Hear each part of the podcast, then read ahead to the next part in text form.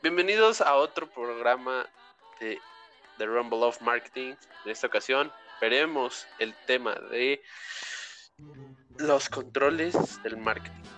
Los controles informales y formales de marketing. Está acompañándonos el día de hoy este Otmar. ¿Cómo estás, Otmar?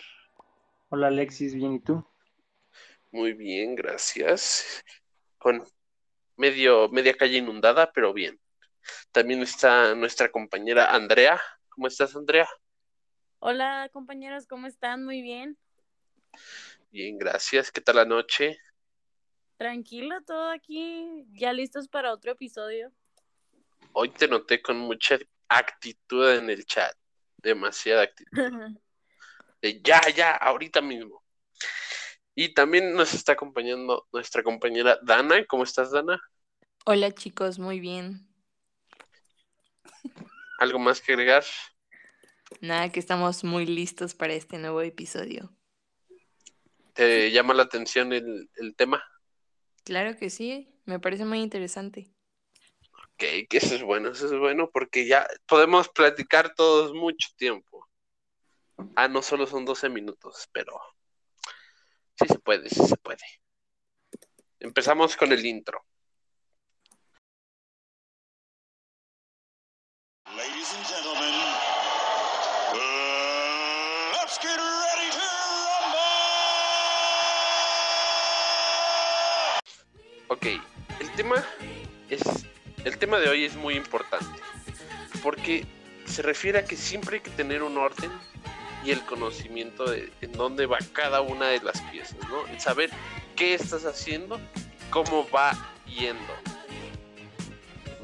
Efectivamente, Alexis, este, el control se podría decir que es el que es como el punto de revisión donde verifica cómo va todo el proceso dentro de tu estrategia en una campaña de marketing y pues ayuda a averiguar si se está llevando de forma correcta y si está teniendo buenos resultados. Exacto, se me olvidó agregar, o sea, yo, yo diría que es como, como verificar la calidad, ¿no? O sea, del cómo estás, si estás haciendo bien los pasos, si están correctamente hechos, ¿no? ¿No crees eso, Dana? Así es, mi Alexis, pero cabe, aclarar que hay dos tipos de controles. La formal, que son los controles ya establecidos, y son los cuatro principios que nos pone Cochlear.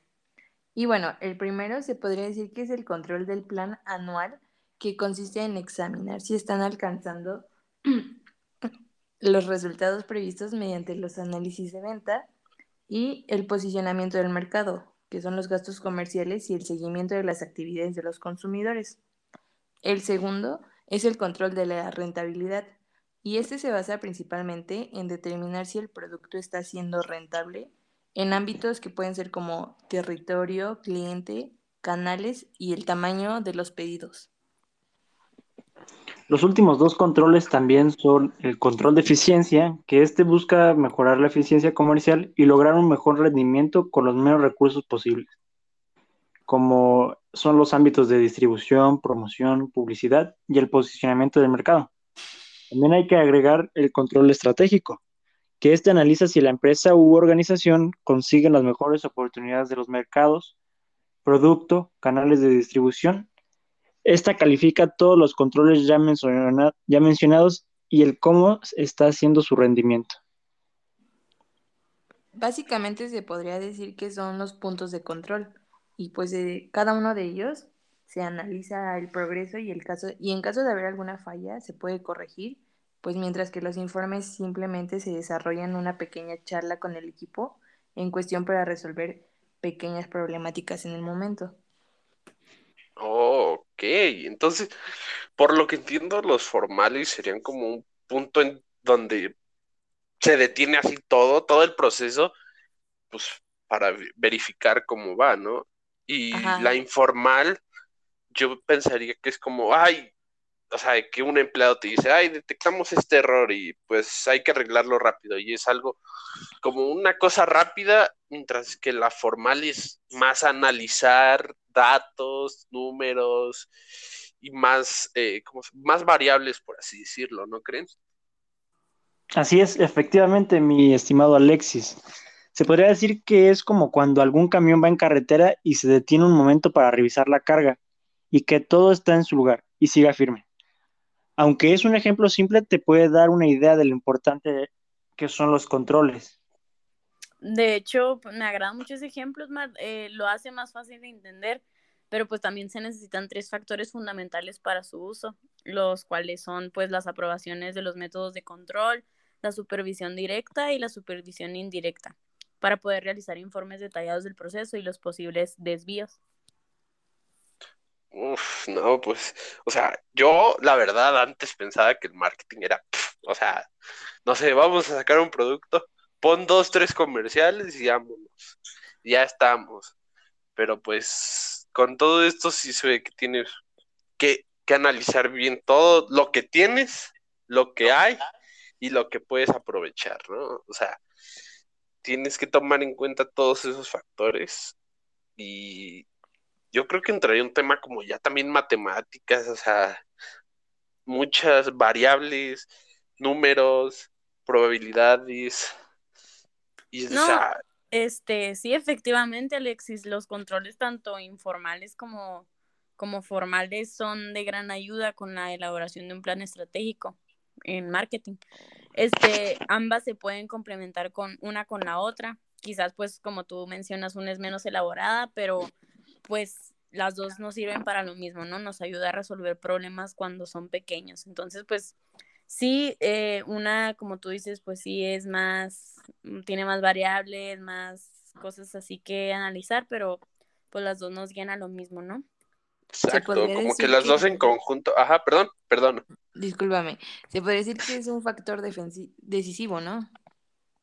Sí, o sea, tiene, o sea, es algo mu- que van juntas y se apoyan unas a las otras. Sí, como dice Dana, es un factor decisivo porque esto ayuda a evitar muchísimos problemas, aun sean problemas de mayor o menor medida. Eh, estas, Exacto, o sea, estos Como- controles, estos como controles dije, exacto, como dije, los informales son como un problema que, que apareció y se puede solucionar rápido, pero los formales ya serían todo una un mega análisis, por así decirlo. Una sería micro y otra macro. O así yo le- lo vería. ¿Ustedes qué opinan? Sí, co- concuerdo contigo. Algo fácil, para entenderlo un poco más fácil, ¿no? Pues sí, porque hay que tener en cuenta que para que un negocio pueda triunfar a lo mejor, por así decirlo, necesitamos que tener en cuenta que hay muchas variables y condiciones para que tenga el éxito adecuado, ¿no? Y estas nos ayudan a, a comprenderlo. Exacto. Este, Ajá.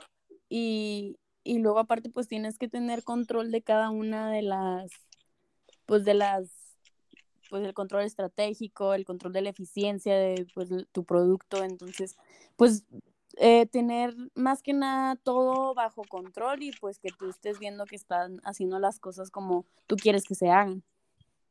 Sí, la verdad, esto, no sé, la verdad, no si tenga alguna conexión, pero me recuerda mucho al, por así decirlo, control de calidad, que estar viendo como hay una sección y cada fin de esa sección revisar eh, si vas bien o mal.